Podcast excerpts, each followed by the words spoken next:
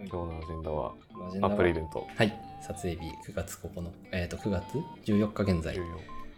え先週の8日 ?9 日にかけて夜中にやってたはい、やつですね。秋の恒例アップルイベントですね、今回。 まあこの時期のイベントいつも毎度う iPhone のためのイベントなんで、まあ、要は iPhone のイベントですね。そうだね。なんか iPhone のだけのイベントであんなに人集まるのってすごいことだよね、冷静に考えて。すごいよね。うん Excel の発表会はあんなに話題にならないもんね。うもんち、ろん業界の人は見てるけど、俺もリアルタイムで見たことあるの、アプリイベントだけだな。Pixel のとか全然見ない。ね。本当にデベロッパーとかでもない限り、ああいうそうねそうねアップル以外のイベント見ないもんね。リアルタイムで見た。なリアルタイムで今多分ね、初めて見なかった、今年。おお、本当に。うん逆に見てた。俺今は。まで結構あれなんだよな昔ウェブマーケ系のメディアとかやってたりした時は速報記事とかがあったりなるほどね。うん確かにそういう、まあ、仕事系にも関わる部分はいっぱいあるからねそう毎度多分デザイナーが発狂するイベントでもあるそうだねまた画面の規格変わんじゃねえかみたいないやーそうあの画面のインチ数変わんねえのにただ重音比ちょっと変わってんじゃねえかとか新しくなる画面のヘイトとなんか過去にいろいろ対応してなかったもののえっと3セットというそうか廃盤になるそうこれのり嬉しさと悲しさが両方来 るよねそう感情の嵐になるからうんデザイナー見ない方がいいよね今回のなんか、まとめ記事で見てああうん人嵐去った後のツイッターのタイムラインを見てああうんこ今回はじゃういうこあとあでのすね とそうそうそう昔の iPhone が消えて今回はまた変なノッチが増えたのねみたいなそうね、 ノッチは増えたり減ったりするからな。冷 あれ本当デザイナーどうすんだろうなまうんいいやはい、ちょ関っと係そうないいうのり話だを話していきましょうか。 あうん今回は、まあ、あれですね、iPhone と、あと三、つ Apple Watch と AirPods。AirPods 意外だったね。そうねうん。なんかまあ出るか出るかみたいなのはずっと言われてたけどなんか、プロが新しくなったんだよね、今回は AirPods。そうねじゃあエアポッツから話しますそうですね。AirPods からやってみましょう。AirPods、あれ、たくまって AirPods 派ですよ。それはプロ。プロですね、まあ、は今いはい使ってるのがまさに AirPods Pro で、またあ、のマグセーフ充電になる前かな、うんワイヤレス充電はできるけどあのポチってあの磁石が入ってガチってつくモデルにちょっと前のアップデートされた時期があったと思うあったねその前ぐらいから使ってるという私も全く一緒でございます。AirPods 世代の第2世代目が出たと。そうね、うん AirPods Pro 2というべきかね。ノイキャンがめちゃくちゃ進化して、あうとん外部音取り込みの時のノイキャンの共存みたいな、あのうんちょっと矛盾したあれ が外部音取り込みモードで確かに工事現場とか取るとうるっさって思うので取り込みすぎてんだよね,、ね。いや、その辺のコントロールができるようになって、なんか AI って感じがしますよね。そう AI 内蔵電車とかも効くんじゃないのかな電車もなんかあ急確かににね外部音取り込みになんかアナウンス聞きたくてするともう、耳死ぬんじゃないかってぐらい音入ってくるからさ高音の取り込みがやっぱりちょっと痛ってなるよね。そうそうそうそうそうそそれのはダイナミックレンジで上の上と下を切ってんのかまあ主に上を切ってうん。るな目るに切ってるんだと思いますね。ほどそう声とかが聞き取りやすいように対しても、うだから電ん、車のアナウンスとかも聞きやすいんだろうなその方がね、そのあたりはちょっと地味に便利うんですよね。いつも、そんぐらいだっけまあ、アップデート他にも結構あるよ。あと充電めっちゃ長くなったよね。 ああそうだそうだそうだ、うん6時間だっけ6 6時時間間すごいね今2時間持たないぐらいだもんなそんまあ俺1年半ぐらい使ってるから下手ってるのも加味して2時間もたないぐらいだそうそうねそうそうあのアマンガスとか夜夜な夜な、うんまあ、今やってないあんまり参加してないんだけどあのみんなとやってた時 AirPods で参加してると結構アマンガスとか2時間以上全然やったりするかうら、ん後半ずっとあの充電切れのアラートみたいなのが鳴り続けわかてるうざいみたいなのがよくあった気がするから耳元でサボタージュが2時間そうそうそうサボタージュが起きるねセルフサボタージュが起きるから私も最近6時間は長いようね、ん、あのモンハンをね友達とやることがあったんですけどうんちょうど2時間で切れるのでそう3倍になるのはめっちゃうありがたいし6時間持ったらなんか1回1泊2日の旅行ぐらいやったら充電せずにも良いって感じじゃんかきっとそうだねつけそうてだるね時間換算で考えるとてミーいテうィングとかその間にリモートでやるにせよ全然困らなそうだね、ねそういうの急に充電いつの間にか切れてる からなわかるなんか10%になったらアラートは遅いんじゃってそこだとそうそうそうそうそうそうミーティング中に来るって結構レアだけどあのそれが終わってその後充電し忘れてて、うでんまた次使う時に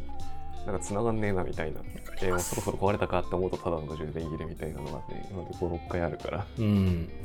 そういうのが減るのは嬉しいだろねあと地味に俺気になってるのは3点ぐらいあってう、うん、まず1点目はあのボディの方にさ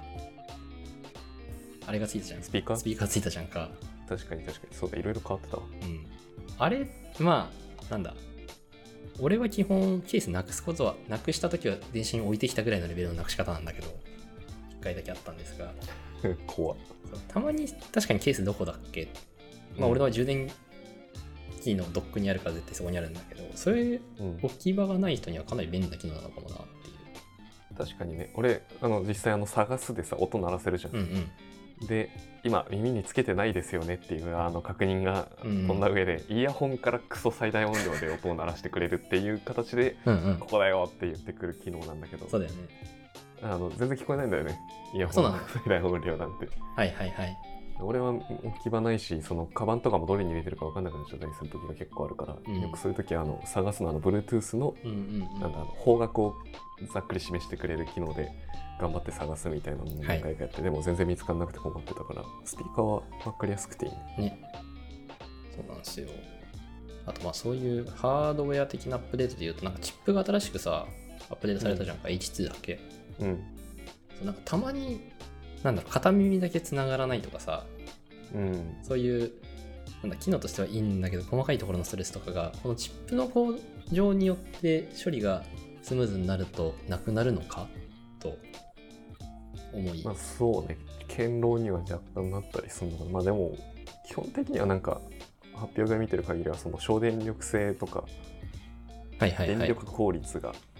上がったよとか、まあさっきのノイキャンの部分とかの処理がなる主ほどなねアップデートだったりはすると思うけどまあでも基本的に新品は壊れにくいでしょうからねうん通信の基本やじゃあんま関わってないのかななんか1週間に1回ぐらいあるんだよあんまりな変わってなさそうそれは初期不良にも近い気がするけど、 ね、だからこれこういうさなんか完全ワイヤレスのちっちゃいイヤホンってこう顔の周りをこう電波が通ってみたいななんかこの企画のはいはいはい。仕組みとかここのバグで大体その片耳だけみたいなのが起きるらしいから確かにね。その辺はどっちかっていうとチップというよりはその外角のなんだ外角というかあ、外セ側ンのサー側ってことだよね。そうそうそうそうそうそっち側のハードウェア依存な気はしてて、はいはいそれは基本的に形も何も変わってないようには見えるけどねあでも、それだとしてもあれかななんか今回さ、耳の形をしっかり認識してサウンドクリアにしますあーよそっかっていう機構があるってことは、やっぱセンサー側も強くなった気がするね。確かに確かに何も言ってなかったけど確かうん。あ、そうにあだ。そうだクソ重要なのが一つ音量調整ができるようになっああ、これそのはタッチでね。たこれが地味に一番いいなと思ったこれのために値上げは許容できないけど、うんうん。値段が仮に一緒だったらこれはもう最高だなと思って結構やるそのね、音を上げる下げる。あやるやるやる、えー、全そうな然んだ。やるからで AirPods はできないじゃんどんなそうだね設定を変えようとも音を上げたり下げたりできないからまあでも今アプローチ買ってからねうん Spotify とか聞いてると、ああのアクラウンプのロ方ーチねのこのノズノズノズルじゃないなんクラウだンだかな確か。クラウンだクラウン回すだけで音量調整できるけど、まあ、これも回しすぎてすげえ長くなったりすげえちっちゃくなったりするからまうん。あなんかここの耳触るので再生停止スキップに加えて音量調整もできるっていうのは非常に良いんじゃないかとはうんうん思うけどね、うんうん。確かに。ランニングしてる時とかねはいはいはい。音量上げたいなとか下げたいなとかの時が確かに結な構。ランニあっング。たんだよなでその時にうん。調整する方法が Siri に話すだったからさ俺は今、ううん ので Siri に覚えて「音量上げて!」とかって 外で。外で言ってる怪しい怪し 人いないとき時にやるけどねそうそうそういやそそういうう感じだったのが、うんシュッてこうななぞるだけで音量調整できるっていうのはなぜ逆にそうじゃなかったのかっていうレベルでまあ、髪とか触るから無理だったのかなあの感圧のなんかあれだよねタッチの部分が結構そうだね、難しい処理になるだろうからねまあ、それができるようになったのはね結構 SNS でも言ってる方おりましたね俺はストレスだったからよかったね、あと個人的に気になってるのはやっぱ音楽をやってた身からするとワイヤレスイヤホンってまあワイヤレスイヤホンイヤホンと割り切ったうんクオリティの音、まあその中でも AirPods は今までも良かったんだけどそうだよねそれももうリリース当初めっちゃ話題になってたもんね、うんいやこれでええやはんみたいなすごいぞってなってたんだけどそれがまた上がるって言ってたからそうなんかあれだよねコーデックっていうんだっけ、んあの元の企画はいあれの対応企画が増えるんだよねそうそうそうなんだ発表会で触れられてなかったであ AirPods はなんか他のイヤホンとかと、まあ、チャットしたヘッドホンとかうんに比べると確か対応してるやつがあの文字列忘れたけど少なかったんだけどはいはいはい増えるらしくその増えるやつがそのちゃんと音楽聴いてる人たちからするとうん必要と言われてるやつだった気がする今すげえふわっとした話をしてるけど俺が興味なさすぎる俺もすごくなんだろうあのレビューぐらいのレビューというか現地行った毎度毎度ギズモードさんにはお世話になってるんですけどそれを見る限りだと AirPods Max のヘッドホン型、うんセット型のぐらいまでのクオリティになってるって聞いて昔それ人に借りて聞いた時はめっちゃ音質いいなと思ったからそのレベルなんだっ松たマらックスすごいよねうん店頭で借りたとき借り借りたというかあの普通に使試ってみた着みたいな感じで使った時、全然違うわと思った AirPods Pro と。いやーあれに9万は出せないけど5もう万だ今った9ら万になったのかあれそうまあ8万5千かか iPhone やんけねすげえなその分、まあいらないわね、1回20時間持つらしいっすよ、あれ。 すごない。い首凝りそうだけどや、昔の Mac より持つやんっていう。昔の Mac ね今の Mac はうん。あれでも80 20時間っつったまあ、20時間。今の Mac より持つでしょそれをそうかな。まあ、そっか。 12時間3時間だった気がするよ Mac のえー、基本、スペック。 M1 になってもそうそれがまずでも革命的な長さだねまあ、確かに同じ、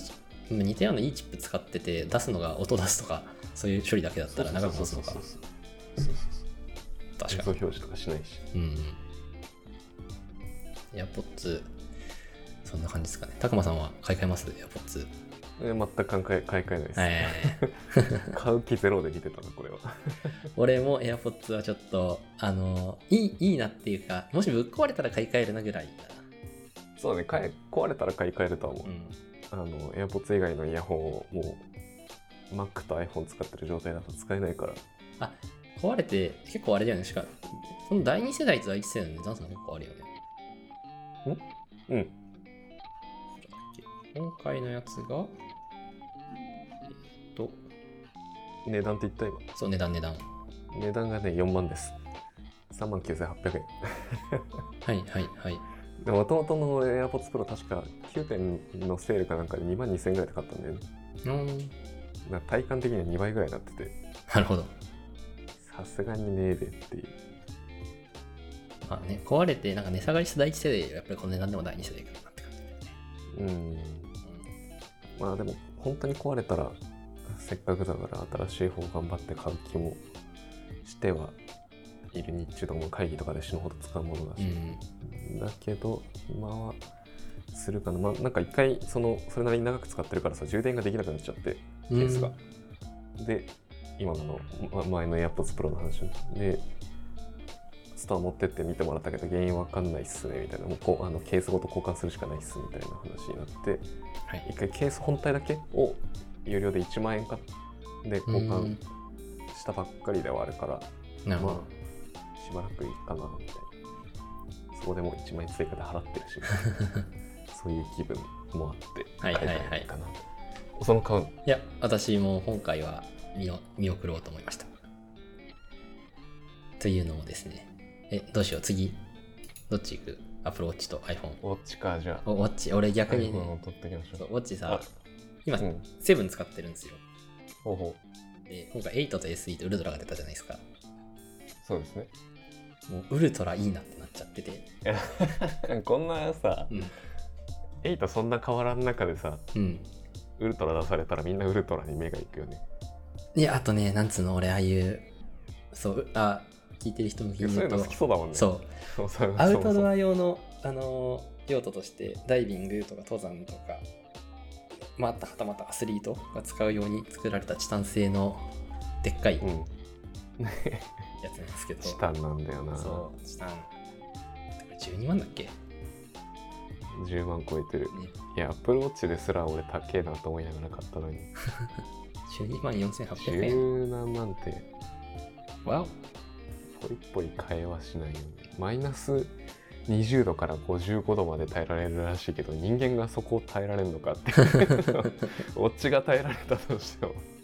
人間がその環境を耐えられるのかっていうねレベルに強いそう堅牢な変だプロチウルト ラはい、いや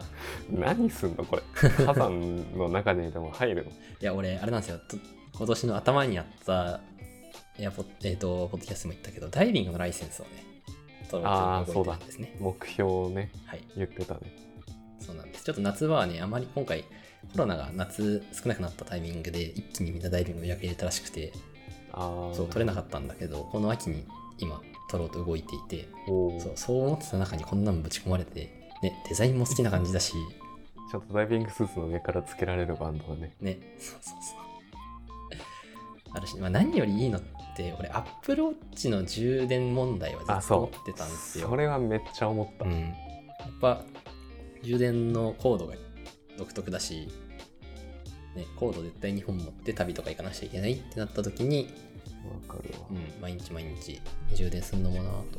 あの純正じゃないコードだとさあ、まあ、なんかシリーズ俺今多分使ってるのがセブンで初めてウォッチを買って、そこから急速充電がかなり早くなったんだよね、うんうんうんただその急速充電があの旅行用のちっちゃいアップルウォッチのあの、まあ、サテチとかあのアンカーとかの充電器だと全然遅くてはい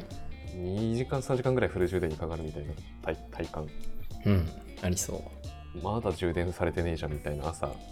あのえー旅行先でそん走なっててもそうそうそう全然なんだけどまあちょっと充電する分には全然大丈夫だと思うんだけどただあの純正のだと20分ぐらい充電すればもう一瞬で100%になるみたいな感じでそこはいいんだけどなんかそういうその旅行の時の持ち運びのうん不便さ結局コードがもう1本しかもあれ結構でかいしね受け皿みたいそなうそうそう邪魔だっていうのはめっちゃわかるから36時間今のやつってもう24時間持たないもんねそうっすねあと俺今省エネモードこの常時ライトあーオンにできるやシステムあるじゃないですかシリオールズイズオンそうえ、うんそれ使ってると今うんあ使ってんだ俺オルウェイズオンをオフにする方法を知ら ない。アップルウォッチ歴が浅すぎて。あの睡眠モードとかさあの、うん映画見てる時のシアターモードとかにすれば消えるのが分かったあシアターモードにしてるってこいや、オフにできる機と能と省し電て、力モードっていうのはあるのピュアにその Always On をオフにするっていう機能がどっかに設定か何かで出てくる気がする。そう。で、それ切るとウルトラ60時間持つんですよ。あそんなに持つのそあそんなに持つの ?36 でもうすげえと思ってたけど、う。考えたら、 60時間はサバイバルし放題なんで ね。あすごいなあだら、ってオうルウェイズオンいらないもんねん。Always On 正直 too much なんだよな。ので、ねはい。もうこれは多分私はセブン買ったばっかだけど買い替えますね。 うっそそんな気がしています。 すげえそれはすげえわまさかこれ買う人いると思わなかった短いここに、はい。あの、もうどんざさりした。俺はもうあのインタビューみたいなうん使ってる人のインタビューみたいに出てくるじゃん、うん。トライアスロンの人とかさうんなんかあのすげえ過酷なレースに出てる人みたいなのが2人目ぐらいに出た時にはもうあこれは俺のものではないっていう気分でずっと見 てる自分向け充じゃ電なだい。けはねうん充電だけはちょっとどうにかしてほしいけどねそこはすごいいいなと思うけ問題どはあことれデザインもかっこいいしねあれなんだよな。そう、デザインかっこいいし、充電もいいし、なんかそういうね、ちょっといい買い物だと思った時にギリ届く値段感なんだけど、セラーモデルしかないんですよ。いやそれは冒険のために必要なものなんでアドオンでいくらかかんじゃろうって感じ。日本だあそとう。えそういうことそう。セラーモデルしかないんだったらその一つだけなんじゃないのそのプラスアドオンがかかるこれにセラーモデルってことはどっかと通信しなきゃいけないやんか通。信料がアドオンってことか、なので、どう、うん。ほぼみたいな0円からのプランないのかね確かに。これちょっと調べてみよう。ウォッチのセルラーモデルってどこで契約するのえドコモとかそうい ?au うとかドコモとか。のだった気がするへえ。なんかそこが未知数だけど基本はとても前向きに検討していますというやつですねまあそしたら電話もかけられるし、そうねまあ、ウォッチだけでランニング出うんうてんそのまま決済なり、まあ、決済はもともとできるのかなあの音楽聴いたりとかね今日ね音楽聴いたりとか今もあの Spotify がローカルで保存するの対応したからうん別にセルラーじゃなくても聴けるんですけどねあとなんだっけかな俺もう一点思ったことあそうだ今回ウルトラに限らずさ8も皮膚音センサーがオンねそうあれも今まで俺オーラリングズ取ってたんだけどどっちもいいオーラリングって体温も取れるのかそうまあただ今回のアップローチしかりだけども絶対温度じゃなくて相対温度前日と比べてどんだけ違うかとか、うんなのであなたは37度ですみたいなのが出るわけではないうんいきなり1日になんかプラス0.4で上がったから体調大丈夫ですかみたいなのが来るってまでだけど、うんまあその体調の管理には使えるのでうんそれは良さそうだなと思ってまするああと血中酸素も取れるようになったのかプラスでんそれはセブンからかな違うからかうん今も取れると思うセブンで血中酸素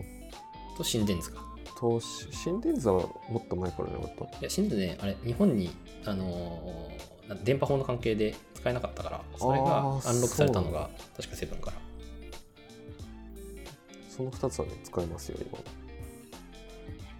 今まあほぼ使わないけ ど買った当初に数回測ったっきり、うんままあ、ああとなんか金ばあちゃんに貸して血中酸素測ってもらうみたいななん かそういうのしかやってないまあこれは多分常時モニタリングしてくれてるから変化があったら多分アラートが来るんだろそうねあと心電図は何かがあった時に初めてその他の人が見るようなものなのでうそうそうそうそう機能としては使わない方がいいのかもしれないですね心電図わざわざ自分で取りにまあ取りに行かなくてもねうんその変な挙動があると勝手にアラートがねなるらしいなるしからほぼアプローチ用はなさそうっすねそうなんですね。これちょっと調べてみよう。うん、そう。確かにねいくらぐらいかかるのか相場すら知らないわセルラーモデル使ったこと12万4000の単価で月々5000から1万かかりますって言われたらさすがにちょっとそれは違うかなってい。やさすがにそれはないで携帯だって携帯代の5000から1万ってあれほぼ本体代も入ってるだろうし確かに。 1000円2000円高くてそれぐらいじゃないのかねちょっと調べてみますが、私は多分、あの、次回やるときにはウルトラを片手に。終了課金だといいねあ、そうだね。そうすると、うん、常そにの普段オフにしてる。ればいいのでで必要な時はもちろんオンにして確かに確かやったえじゃあ次会った時見せてくださいに。いやお予そう予約済みいや、まだ予約してない。その、つセルラーモデルでどないなぐらいなんやろうあそっかで止まってるから。いいなあこの画面の平たいデザインかっこいいんだような。ん、ねどこぶつけても壊れなさそう。なんかこれは多分キャンプ勢とかが好きなデザインなんですよね。そうね、キャンプギア感あるよね。そう、キャンプギア勢と呼ぶにふさわしい。これはやられてしまった。ハートをグッと掴ま れた。ちなみに SE とシリーズ8とかなんか見たりした特にうん、いや、そんなに変わってねえなということだけ確認してう。ん。エイトってほとんど変わってなくて、マジで。そうね。排卵日が分かるようにみたいな話だけどそうそう。皮膚音センサーサーか。ですね。うん本センサー以外なんもないよね。まあ、充電がちょっと長くなった。あ、長かな。あと、画面も多分これでかくなってそうやな、ちょっと。セブンよりさらにでかくなってるの、これ。え、そんなことを言っていた記憶があるぞ。ちょっと、そうなんだ。まあ、でかくなるって毎回言ってる気がしてるから、そういう催眠にかかってるのかも しれない。まあウォッチ6とか、ちょっと昔の使ってるうん。人とかあとこの皮膚温センサーの機能めっちゃいいなっていうねなんかうん活中とかだったら絶対いいだろうし、そういうの目的だったら絶対買っていいものだとは思うけどそうねセブンからあえて乗り換える必要はないかなとはそう思います安いも別にな、まあ安いものがまだ残ってますよっていううんだけどまあチップが変わったのかもっさりはしないよまああとちょっと思ったのは俺が買ったシリーズ3だか4とかってアップルウォッチ3万5000とかじゃなかったかなと思ったんだけど今 SE がとその値だっ段たんだうんそうだねそうだね セブンの時で多分5万超えてたと思ういや。で、8で6万でしょあそう考えるとそんなに8は値上がりはしてないのか。まあ俺が値上がり後に買った。いや、違う。うん。まあでも高いですね。高いですね。もう、いい時計。いい時計 まあ100万の時計より。りは、 と比べたら、よくね、よく言われる、そういうスマートウォッチをつけるメリットは、あの時計のレースから離脱することそうででずきる。じゃね。はい。っとスマートウォッチ、フィットビット、シャオミ、で今プローチ使ってるけど、ほぼそれを目的で最初は使ってたそうなんや。時計は、私はそういうのじゃないんですよっていう。 はいはいはい。なんか、ああいう人たちって、電車に乗るときとか不便じゃないのかなって無邪気に思ってたけど、電車きっと乗らないんだろうな。運転手さんがいて、いそう。 や、乗れや。乗るのかな電車乗るとき不便じゃないのかなって例えばことあのピッてできないあそうそううそうそうそう。ピッてやらない iPhone がか ら。ある iPhone があるむしろピッてやることに関して俺 iPhone の方が便利だと思ってるマジで左手にさ、うんつけるじゃんいうんうん。や便利なんでアップローチの方が便利なんだけど左手につけてるものを右に持ってくのあれいちいちあー何やってんだろうなって気分になるんだよねなんか俺、荷物持って右手につけれるばい時いんとだかけどがさ、やっぱり便利だなって思うかな。なんか例えばだけど、ペットボトル買ってさ、うん結露、周りに水滴ついてる時バッグ入れたくないなとか、なんか、うんなんていうのそういう細かい嫌だなの時にピッてやるの便利だなってやってなるほどうんね、まあでも人それぞれですよね。コンビニとか自販機とかで ID とかうん。クイックペイも使えるのかなあれあのダブルクリックしてうん、うアんプ。ローチかざすだけで支払えるのとかは、便利。大抵その支払い系は左側にあるからさ確かに。コンうんビニとかもう、コンビあニねのセブン俺最速で払える自信あるもん ボタン自分で選べる式じゃんわセかブるンレジってでも絶対最速で払えるもうねボタンの位置も覚えてるから、あトのントンと右下の方にピッてやったあら そうそうそうそういや、なんかそういう決済革命でもありますよね。Apple Watch。そう決済は便利だねうん。あと iPhone とか Mac とかとの連携がそうね。鍵開けられるとか。そうねそうねあとえ家 IoT 化してると全部家電とかが操作できるから、 Apple 便利ですね Watch はそんなところかしらね。そうねはい。いやウルトラウルトラ検討します。買ったら教えてドくキれドキ。はい。あとは、まあ、ほ本本命だったはずの14さん、iPhone。 iPhone15 の話するじゃん予想でね。 15どうなるかみたいな話をいや、だってこれさ、カメラ以外変わってないんじゃないとしか思え、 なんかあんまりピンときていない。 そう翌朝要は何が変わったんですかねみたいな友達の LINE に対して、バッテリーとカメラっすねね、バッテリーとカメラだよな。ダイナミックアイランドには何も触れずそう。ダイナミックアイランドも発明ではあると思うんだけど、なんかユーザビリティ がそうね超向上するってわけじゃないじゃんか。うんだって別にあの黒いのはなくならないからねね。まあ面白いまあ俺は好きだけどねダイナミックアイランドのあの UI デザインいはやわかするごい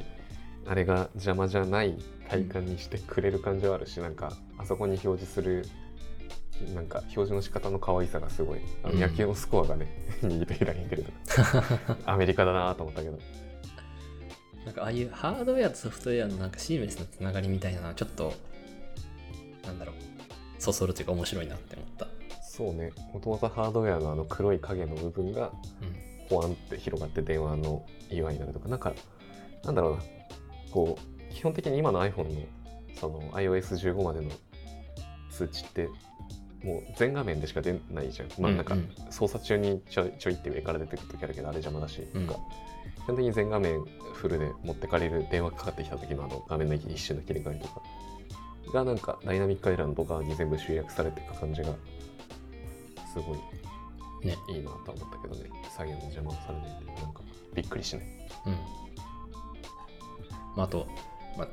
今後どうなるのかは分からんが、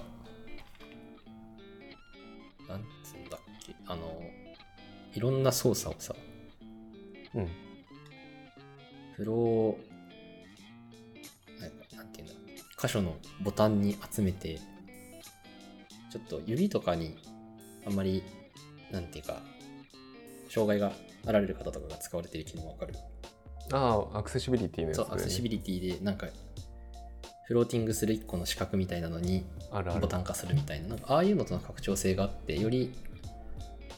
ダイナなんだダイバーシティインクルージョンっていう感じの UX が作りやすくなるのかなってあーいうのはちょっと思った確かうんになんか昔ホームボタンがあってそれが消えたけどそれも若干兼ねられるというかそうそうそうそうそう、ここ多分タッチできるんだもんね、インタラクション性がある部分をタッチするのがどうなのかとは思うけどねいやこれは、まあ、もしくは多分これカメラがあるからこそブラウザじゃ無理じゃなくてアプリだったらそのフェイス ID 的な感じで視線をそこに向けたっていうものをアクションとして取って何かするとかも可能になりそうなんじゃないかななんて妄想しているうんなんかあ OS 側だけじゃなくてアプリ側からもそういうのキャッチできるのかねできんじゃないハードウェアのこのフェイス ID のセンサーめっちゃいろいろついてるけど明るさと多分その深度うんが分かるようになってんだよねそ顔うですのね輪郭が分かるようにまあ、多分悪用しないようになんかアプリ開いてる最中のずっと顔をレコーディングするみたいなのを防ぐためにある程度のガバナンスはそうだようんね、さうんれてる気はするけど、ね、クラウドには送れないとか、エそのッジ側の処理しかできないみたいな。そうそうそうそうまあそうね結論私は買うんですけ どねなんやて買うしもううん買ってて、おおあさって届くんですけどね発売日購入税めですねっちゃおもろいやん。予約開始9時に実家帰ってたんだけどその瞬間だけアラート鳴らしてうん。 「予約しなきゃ予約しなきゃ」っつっていや、でも俺もさ瀬、戸康史の YouTube のようにはいはい予約をしててえ、たくまで今まで使ってたの何 ?12? 12プロだねああ。 13を一旦スキップしたかうら、ん。いや、俺も、 はい。 13の時こそ何も変わってねえなって俺は思ってたから13の頃、俺は13もアップローチも買いました ね。踊らされている。なんあさも結果的には変わってたと思うんだけどね。めっちゃ特にカカメメラ,、ラがすカごいメラの飛躍がすごかったで今回もカメラの飛躍はすごいなと思いつつすごいはず。これとなんか大きく2つだと思うんですよなんかうん暗い場所とかでも性能が上がるそうそうそう。てかまあ暗いセンサーがねそう暗い場所でも上がるっていうことは他のやつで寄った時もなんかテレテレスコープみたいな感じで倍のズームとかした時にもあんまり画質が崩れない、まあ、それをハードウェアソフトウェアの両方でやっているうん。あるけどこそ13も結構すごい飛躍をここでしたのでうん。本当プロユースぐらいのクオリティになっちゃうんだろうなって今後15とかになってくるこういう機能がなぜ4800万画素だよ。 4800万画素いらっん、いてらん、いらん。あれじゃんだって5年前ぐらいのニコンのフルサイズとかそんなもんだったなえっと なんつうの5年前ぐらいにプロのフォトグラファーの人が商用利用するのがそんぐらいだった気がする今4800万画素は結構限定的な使えるシーンしかなさそうだけど、その、うんあの、機能制限的な意味で。ローで撮るとかそういう時かな広角だけなのかなあ広角というか、えー、と3つレンズがあって望遠と超広角と広角だから、うんうんまあ一番標準のレンズが標準のいつもあ多分カメラ起動したばっかりの時のうん価格ただそれをなんかズームした時に画像がそもそも4800万あるからズーム2倍しても2400万だしみたいなそういう使われ方っぽいけどねねまあなんだろう13をさなんかなんだっけな象徴的な出来事の出来事だったのがディズニー行った時にあの周りの人にこう写真撮ってくださいって言われて、うんカメラもらってこうシンデレラ城を夜に映した時に「はってぐらい綺麗だったんです で後ろ見たらこれカメラでかいからこれ13だと思って、はいはいはい13プロだったんだけど夜のシンデレラでそんな直前に自分でさ12プロで撮ってるわけよ、うんだけど全然違 くてあの最初にピクセルのカメラで撮った時と同じぐらいの感動があってはいはいはいその点ピクセルはやっぱすごいんだけど夜景がまあ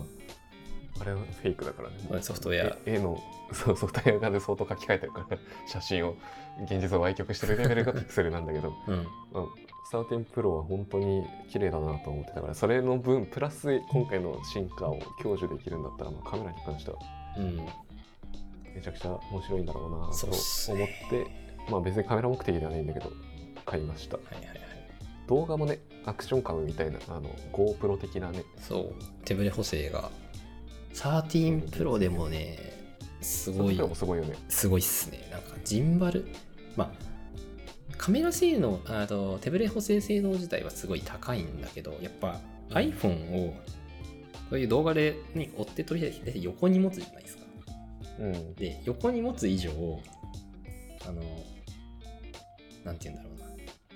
重心が常に左側になるというか縦に持つとさ重心って大体腕から肘にかけて下に支えられるんだけど、うん横に持つとやっぱどうしても手のブレがあー生じる縦か入れらがそうそうそう生じるわけだ発生するのでそういう意味でまあ拭いきれぬブレはあるなと思ってはいました13プロだと、こ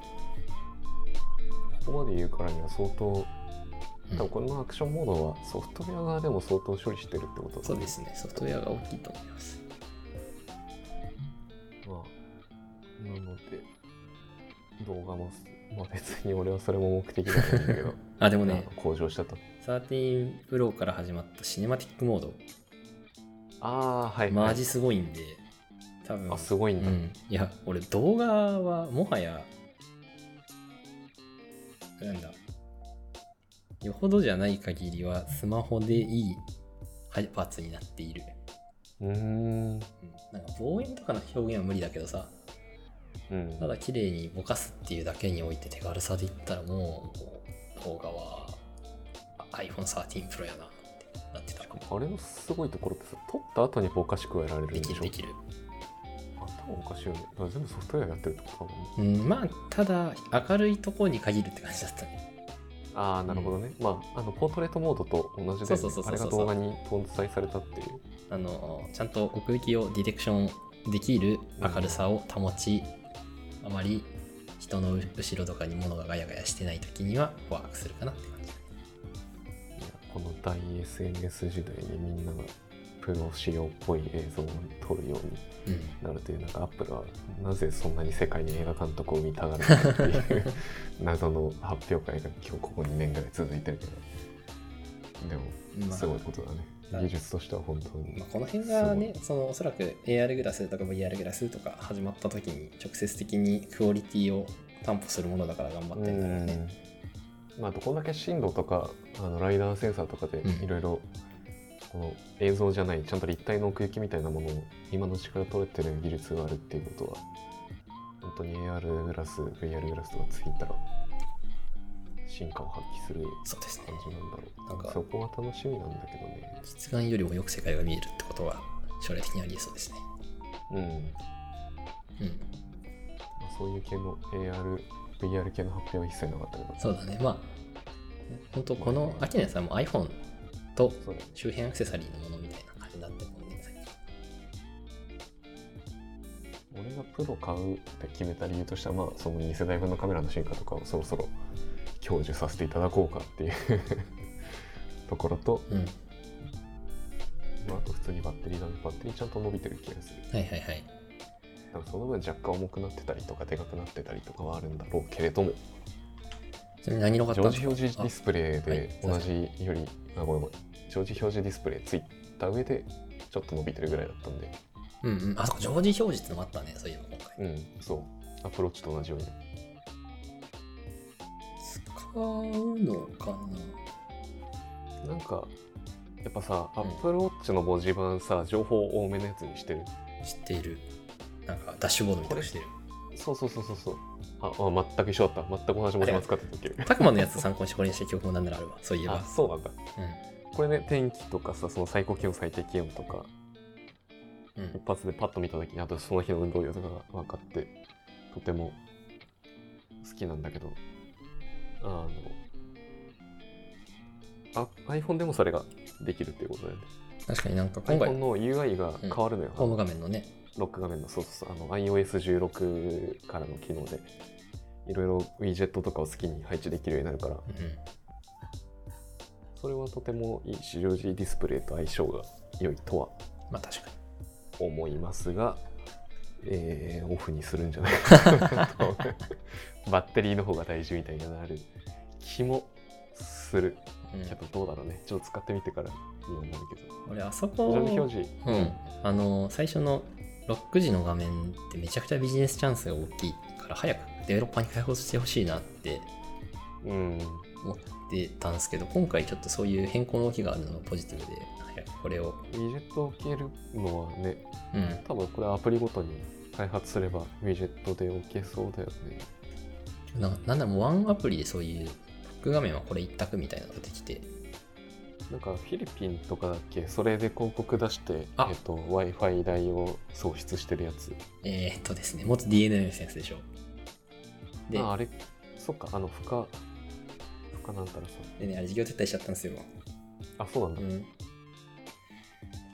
俺フィリピン最初に行った2014年とかもう至る所でねあれのスワイプスワイプそうなんだすごい独特の音がするのねがへえ電車の中でそれの方がピッコンピッコンなっててなんだこの音はって思 ってみんな広告見て家がおかせるっていうで日本のサービスがやってるって時はとても誇らしい気持ちになったんですけどちょっとうん伸ばしきれなかったみたいですねはい、なんかそういうのがね、うんまあ、今みたいなサービスは別に日本では求めてないけれどもほぼが安いのやっでぱりあれじゃないですかあの昔のガラケーの待ち受けよろしくバスケ部だったら老朽と書いて何かしらのポエムをやだやだやだせっかく着歌みたいな謎文化も消えたのにいやここに来てまたパーソナライズにパーソナライズじゃねえしなーただ待ち受けとかこだわってたよねそうああいう待ち受けこだわるみたいな文化って多分廃れてきてる気がするんですよね iOS16 は割と変えられるよねフォントとかあの画像のこのなんだ、うんそうそう顔写真の後ろに時計置くとかなんかそういうのができてくるとやっぱり人はアイデンティティを作りたがるのでそのカスタマイズ最適化するアプリがあったら面白そうだなうんでそうホーム画面もあるもんね常にカスタマイズしてアイコンそうそうそうそうそう変えられたり統一できるやつとかせやね iOS16 もうアップデートできるみたいだけどあえてちょっと14が来てからうん触ろうかなと思ってるのでえーその話も楽しみだあさって触ってあ触ってね触ってみあいやあさって触ってみあさって触ってあおうどっちも合ってたえーちなみにさっきちょっとかぶせちゃったんですけど何色があったんですかえーっ、とねいやー色がね色が唯一のねほ嫌なとこだったんだよなあの iPad mini 買ってスターライトにしてで、はいはいアプローチ買ってスターライトにしてたんですよほう俺はスターライトで統一しようとなるほ2ど年前から思ってたんですね、はいで12プロあの当時のあのブルー一番売うれうんてうんたうやんつ、新色買ってたんでスターライト待ってるぞと思ったらスターライトなくなるっていう確かにアプローチは残ってんのにねへえあそうなのうんすげえうざいわほんとあでも待ってこれ14はあるわクソがプロはないんだ14はあるけプラどスかプロはないわあでスペースブラックかシルバーかゴールドかディープパープルでまあ順当にいけばみんな新色のディープパープルを買う人が多いんだデろうけィど、ープちパょーっプとルやばかったらしいね最初あのあそうあ楽天の買う時のセールか何かとかぶってでそうなんだほんと秒でなくなったらしいそんなに欲しいかあの色 まあいやあれか紫ってあれかなアーミーの人たちがみんな買ってんのかなあー BTS みかもしくはこの淡い色はかなり昔から女性人気が高かったのでああまあそうか14あの無印のそのプロじゃない iPhone で過去そうで出た時も確かに売れてた気がする逆に、のでうんえーはいブラック嫌でゴールドもなんか気持ち悪い色だなってはい。なったんで消去法でシルバーにしましたなるほど。そうだったんですね。ちょっと白系に戻したくてね苦渋の決断を。 60代だったなマジでシルバーとゴールドの間が欲しくてスターライトがさうん好。きだったのに俺のアップル製品はいよいよ二度と色が揃えられなくなったっていう ですね二度とではないけまあ、どうせケースかぶせるやろうど。いやーねそうですよそうなんですけどスターライト色のケースなんてないね確かに。確かに。マジでないのよだから本体をスターライトにしてクリアの革をつけるしかなかったいや、まあでも、まあいいんだけどね、うんシルバーかっこいいきっと届いたら、なんか、かっこよく見える気がす る。はい。こんなに渋々10 15万16万そ、そんなもんですよね。いやアップルケアつけたらねこれ20万いったんだよねわお19万いくらだった気がするいいじゃん。決済の時の画面10万えぐえぐい iPhone やぞね、プラス5万でフルスフルフルじゃないかストレージ以外マックスまで積んだら iMac 買えるからね。なんか、どっかの国の年収としてあり、なんか、本当なん つうの、アフリカとかのインフレでやばくなっちゃったとこじゃなく、普通に東南アジアのどっかの国の年収とかでありそうな価格になってきたよね。ねえ、なんかアウディのあのトニスアフが乗ってる高級車買うみたいな感じになるよね ね。金額感その相対性的にうん、いやー、恐ろしいや。高級車みたいなものをうん。毎日身につけるねそれのシェアが日本、一番高い日本ってやばいよな。ね日本だけらしいよねこんなにう iPhone みんな持てて日本だけだと思いるますまあ本当になんか終わってるけどいろいろ 経済的には終わり終わりの始まりが常に始まってるようなうん。日々だけれどもやっぱり水準は高いよねそうっすね。